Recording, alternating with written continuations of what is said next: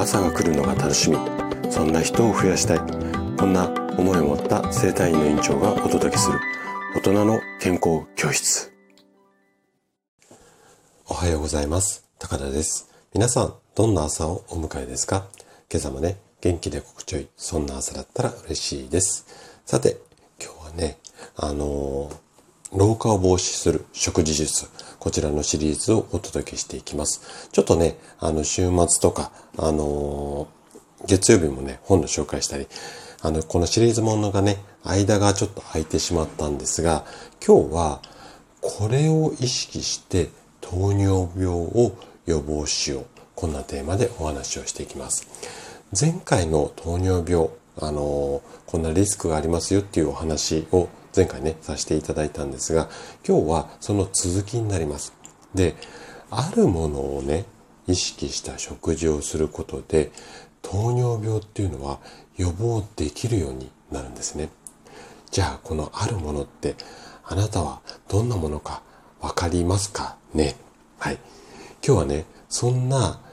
こう、糖尿病を予防するのに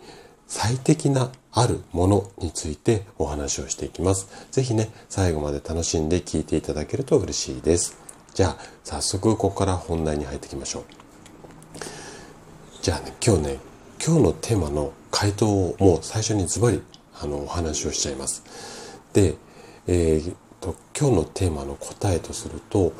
ミネラルを含む食事を意識することで血糖値をコントロールして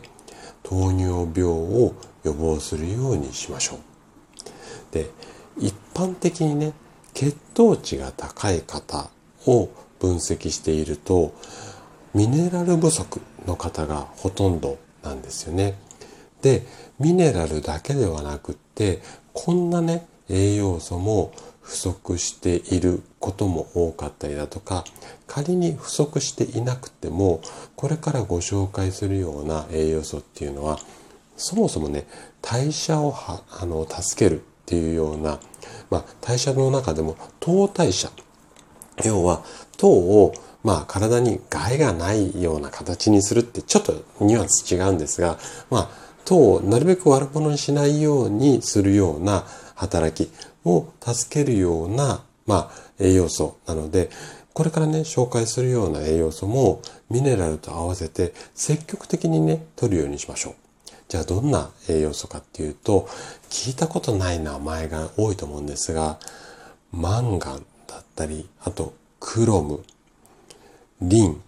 あとこれ二つはね、聞いたことあるかもしれないですね。カリウム、亜鉛。このあたりの栄養素ですね。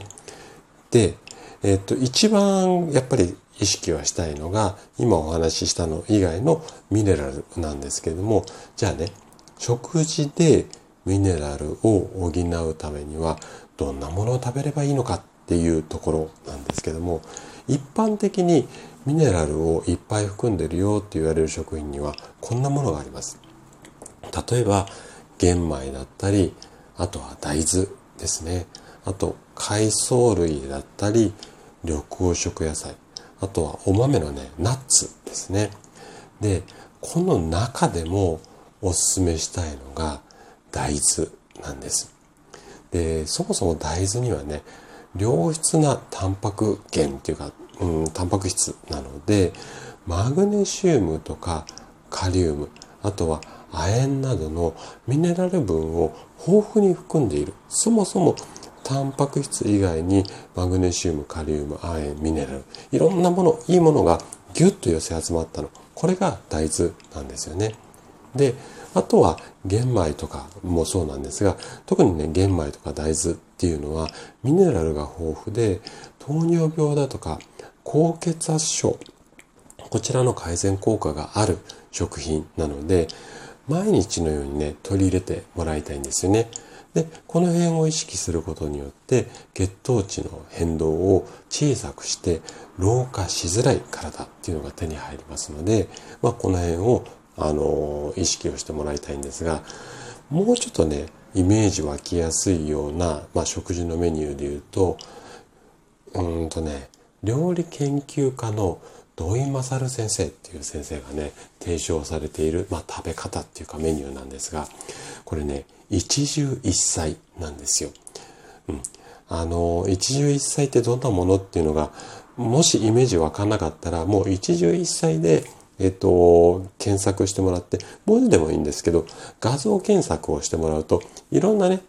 ご飯、味噌汁、漬物みたいな、そんなね、あのメニュー出てきますので、いわゆるね、もう昔ながらの日本食です。はい。このあたりを意識して、まあバランスいい食事をあの心がけて糖尿病を予防するようにしていただけるといいかなというふうに思います。はい。ということで今日も最後まで聞いていただきありがとうございました。番組の感想などね、お気軽にコメントいただけると嬉しいです。それでは明日の朝7時にまたお会いしましょう。今日も素敵な一日をお過ごしください。